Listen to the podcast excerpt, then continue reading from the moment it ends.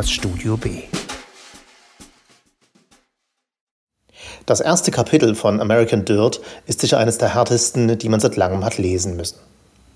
Aus der Sicht des achtjährigen Luca erleben wir, wie dessen 18-köpfige Familie bei einem Massaker durch ein mexikanisches Drogenkartell auf ihn und dessen Mutter Lydia dezimiert wird.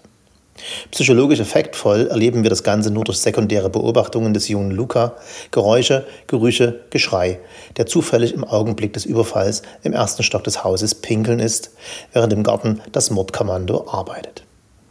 Kurze Zeit später kommt seine Mutter Lydia ins Bad gestürzt und zusammen erleben sie die Katastrophe, versteckt hinter einem Duschvorhang. Moment ruft da Heiko Schramm, Freund der Show und ehemaliger Rezensent eben da, dem ihr im Übrigen diese und die zwei weiteren Rezensionen ein und desselben Werkes anregungsweise zu verdanken habt. Im Prolog von Don Winslows Tage der Toten bringt ein Kartell aber eine 19-köpfige Familie um. Einer mehr. Das ist wohl wahr, antworten wir, aber es gibt einen Unterschied. Zu dem kommen wir gleich, handeln wir jedoch zunächst kurz ab, was sonst noch in American Dirt passiert. Das Buch ist lang, doch die Handlung ist simpel und linear. In einem Satz zusammengefasst, Mutter und Sohn, Lydia und Luca, als einzige Überlebende der Familie Perez, offensichtlich im Fadenkreuz der Killer des Kartells Los Jardineros, fliehen in die USA. Das war's. Die Handlung wird entweder aus der Sicht Lydias oder Lukas beschrieben, sie verzweigt niemals und außer ein paar Rückblenden auf das Leben der Familie vor dem Massaker geht es straight von Acapulco im Süden Mexikos nach El Norte, nach Norden, nach Arizona, United States of America. Kein Stück Kritik von mir dazu. Dieser Rezensent braucht keine Vorblicke, Rückblicke oder Handlungsstränge, die sich irgendwo treffen und wieder verlieren. Wenn jemand gut schreibt und einen Plan hat, worüber er schreibt und das in die Tat umsetzt, hat sie in meinem Kassenbuch der Literaturkritik einen ausgeglichenen Kontostand, und haben im neutralen Schwarz, Doppelstrich drunter und abheften. Janine Cummins, die Autorin, die mit American Dirt ihr viertes Buch vorlegt, schreibt gut, ja, sehr gut. Sie weiß, worüber sie schreiben will und setzt das in die Tat um. Tinder Press, ihr amerikanischer Verlag, fügt dem Titel auf Amazon noch einen Doppelpunkt und die Worte The Heart-Stopping Story that will live with you forever hinzu. Und die New York Times Bestsellerliste hat einen neuen Number One-Hit. Und doch, irgendetwas stimmt nicht. Justin E. H. Smith ist nicht der Sänger von The Fall, er ist ein Essayist. Er ist Schriftsteller und Philosoph, aber einer von den Neuen, Jahrgang 1972 und betreibt sein Geschäft in feiner Abwägung zwischen Breite und Tiefe. Wir sagen, er ist eher Habermas denn Richard David Brecht. Nicht konform, aber auch nicht pseudo-nonkonformistisch wie der Perückenträger aus Solingen. Sein jüngstes Werk, aktuell nur auf Englisch erhältlich, trägt den Titel The Internet is not what you think it is. A History, a Philosophy, a Warning und beschäftigt sich mit unserer aktuellen Art und Weise, unser Leben zu betreiben. Unvermeidlich in einem solchen Buch ist das Wort Algorithmus, der, der unser Leben angeblich bestimmt. Es beschreibt das Phänomen, dass wir heute von Amazon und Google beraten werden, wo wir doch früher von Freunden die neuesten Bücher, Platten, Videos empfohlen bekamen und nicht etwa von Buchhändlern, Plattenverkäufern und Videoverleihs mit großen John Travolta-Aufstellern in der Tür. Aber natürlich hat sich etwas verändert.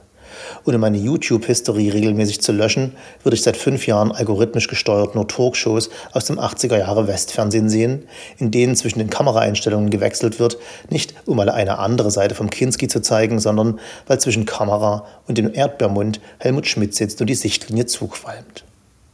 Justin E. H. Smith lamentiert jedoch nicht den vermeintlichen Kontrollverlust des Konsumenten, er denkt einen Schritt weiter und darüber nach, ob das größte Problem an den Algorithmen vielleicht gar nicht sei, dass wir in Bubbles landen und ein Leben lang die gleichen YouTube-Videos schauen müssen. Smith bemerkt eher und sehr kritisch, dass auf der anderen Seite des Empfangsgerätes, bei den Filmemachern, den Musikern und ja, den Schriftstellerinnen, eine bewusste oder unbewusste Anpassung an den Algorithmus passiert ja, dass es kreativen Menschen, wie er befürchtet, aus verschiedenen Gründen unmöglich sein könnte, sich dem Algorithmus nicht anzupassen, dass diese uns die Freiheit und Vielfalt in der Kreativität rauben könnten. Es sollte klar werden, worauf ich hinaus will. Ich nehme Janine Cummins, Autorin von American Dirt, proaktiv in Schutz. Ich nehme ihr als Autorin jeden Vorwurf der Berechnung. Aber das Buch ist ein Paradebeispiel einer innerlichen Algorithmisierung des eigenen Werkes. Ich bin zu 100% sicher, dass Frau Cummins angesichts der Gräuel des aktuellen mexikanischen Alltags empört ist und sicher auch deshalb den Entschluss gefasst hatte, dieses Thema zu verarbeiten. Ihre öffentlich bekannte Biografie enthält Echos ähnlicher Ereignisse wie im Buch dargestellt.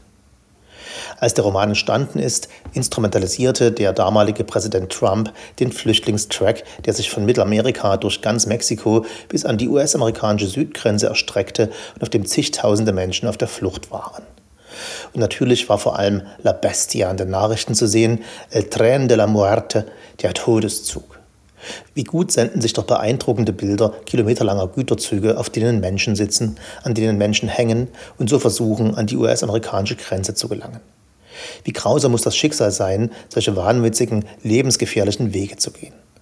Das bringt Klicks, mit ein bisschen Manipulation Wählerstimmen. In diesem Umfeld einen hochemotionalen Roman zum Thema zu schreiben, erfordert Vorsicht, wenn er gut werden soll. Oder wenigstens authentisch. Oder wenigstens nicht unrealistisch. Janine Cummins jedoch hatte ihre Checkliste wohl vor dem Beginn des kreativen Prozesses komplett und musste nur noch ihre wirklich gute Schreibe darauf loslassen und es sollte etwas Brauchbares herauskommen. Ein investigativer Journalist stirbt. Check. Ein Massaker wie in Winslows Day of the Dogs. Check. Eine Flucht. Check. La Bestia. Check. Was fehlt? Ach so, na klar. Busse mit Teenagern, die in Drogenbanden Checkpoints geraten. Check. Der Rest ist Folklore und genau die richtige Menge Spanizismen, die man ohne Übersetzung versteht, fürs Feeling, you know? Man ist ungefähr 30 Prozent im Buch und begreift, dass es das tatsächlich ist. Dass es keinerlei Überraschung geben wird. Man denkt zu Beginn, dass es vielleicht um das Leben als Emigrant in den Vereinigten Staaten gehen wird, die Flucht nur die Einleitung ist. Immerhin heißt das Buch American Dirt und nicht Tierra Mexicana. Aber nach 200 Seiten Klischee und endlosen Absätzen, in denen uns die Autorin immer wieder erklärt, wie sehr Lydia trauert, mit Rückblenden an ihr früheres schönes Leben, so als würden wir als Leserinnen das nicht beim ersten, zweiten oder achten Mal verstanden haben, dazu einen abstrusen Handlungsstrang, den wir hier mal nicht spoilern wollen. Und wenn es sich immer mehr abzeichnet, dass es um La Bestia gehen wird, den Flüchtlingsgüterzug, fragt man sich ungläubig, echt? Really? Verdaderamente? Pardon my Spanish? Ja, diese Idee hatte Frau Cummins. Die Protagonistin. Frau eines Journalisten und Besitzerin einer Buchhandlung, die aus dem modernen Kleinbürgertum gerissene Lydia Paris mit 10.000 Dollar, nicht Peso, Dollar, amerikanischen, in Cash, in the Tash, auf der Flucht vor dem Kartell, springt nicht einmal, nein mehrmals mit ihrem achtjährigen Sohn auf den fahrenden Flüchtlingsgüterzug La Bestia. Sie nimmt sich kein Mietauto oder kauft sich einfach eins oder ein Flugticket oder begibt sich auf eine Kreuzfahrt oder oder oder. Nein, Sie hat ein durchschnittliches mexikanisches Jahresgehalt in Bar in der Tasche und springt von Autobahnbrücken auf fahrende Züge. Mit einem achtjährigen Sohn an der Hand. Okay, ich bin so ziemlich der inkompetenteste Kommentator dieser Handlungsentscheidung, weiß, männlich, komplett unbedroht und 10.000 Kilometer entfernt und ich lehne mich entsprechend ganz weit aus dem Fenster, wenn ich sage no fucking way. Aber vielleicht bin ich ein kompletter Idiot und es ist wirklich der beste oder der einzige Weg, der Verfolgung durch ein mexikanisches Drogenkartell zu entkommen. Okay, Janine Cummins, aber dann erkläre es mir bitte, das ist dein Job als Autorin. Geh mit mir die Optionen durch, erkläre es mir wie deinem achtjährigen Sohn. Oh, dem du es auch nicht erklärst. Nein, die Entscheidung, wie es nach der Flucht aus der Provinz um Acapulco und dem unmittelbaren Zugriff durch das Kartell Los Jardineros weitergeht, wird auf einer Seite abgehandelt. Das Kartell sucht nach uns, man erkennt uns auf der Straße, Halcones, Falken, bezahlte Informanten des Kartells halten nach uns Ausschau.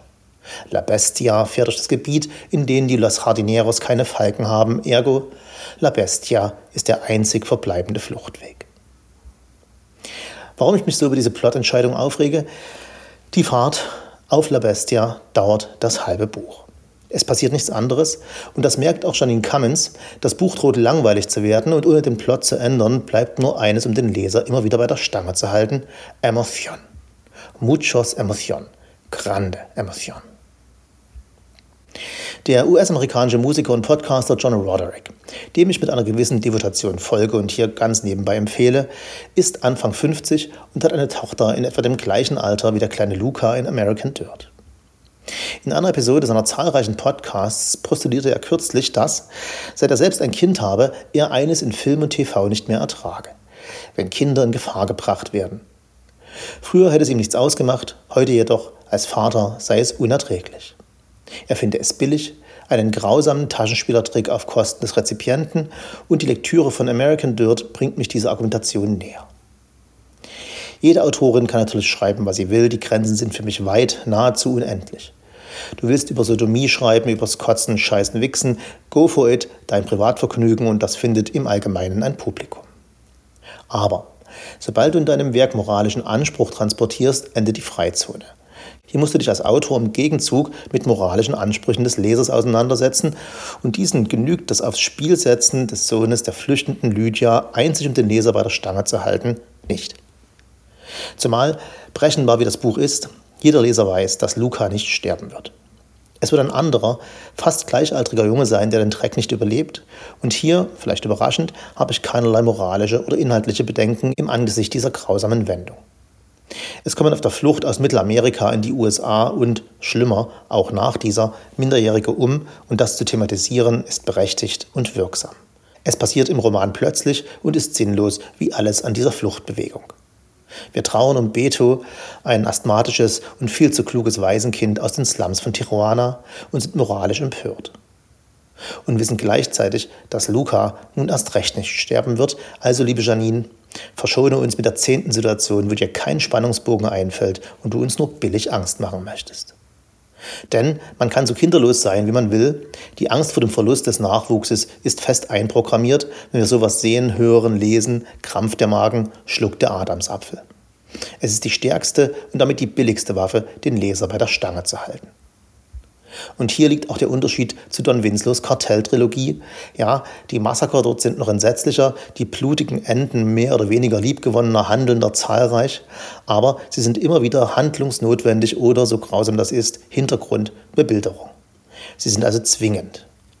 Wir haben bei Winslow daher immer die Wahl, emotional zu reagieren oder rational, empört oder lakonisch, entsetzt oder achselzuckend. Diese Wahl lässt uns Janine Cummins nicht. Sie schreibt einen emotionalen Verkehrsunfall und keiner kann wegschauen. Und so ist American Dirt leider nur ein Buch, das hätte gut sein können. Na klar, Bestsellerliste, Millionenerfolg, das muss man erstmal hinbekommen und das schafft man im Allgemeinen nicht mit einem Groschenroman. Oder aber eben doch. Einfache Sprache, ein Handlungsstrang, der keine großen Kenntnisse von Lage und Gebiet braucht, jedes Klischee des Settings bis aufs i-Tüpfelchen vorgebracht und viel, viel Kitsch und Emotion. Fertig ist der Bestseller. Wir lernen kaum Neues, es werden keine überraschenden Perspektiven eingenommen und das ist zu unendlich schade. Denn wo es große Gegensätze gibt zwischen Gut und Böse, zwischen Reich und Arm, in Landschaft und Meteorologie, gibt es unendlich Stoff, den zu entdecken und verarbeiten es lohnt. Janine Cummins jedoch ging den einfachen Weg und ich den damit schweren, weil gleichzeitig langweiligen und emotional grausamen durch dieses Buch, damit ihr das nicht tun müsst.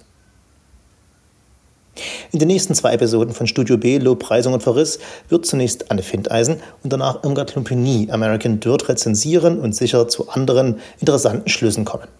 Ich werde die Zeit nutzen, mich mit Geschichte, Gegenwart und Zukunft von Cultural Appropriation zu beschäftigen und versuchen herauszubekommen, was kulturelle Aneignung eigentlich sein soll, denn das wird spätestens zur Diskussion zum Buch abgefragt werden. Spannende Wochen.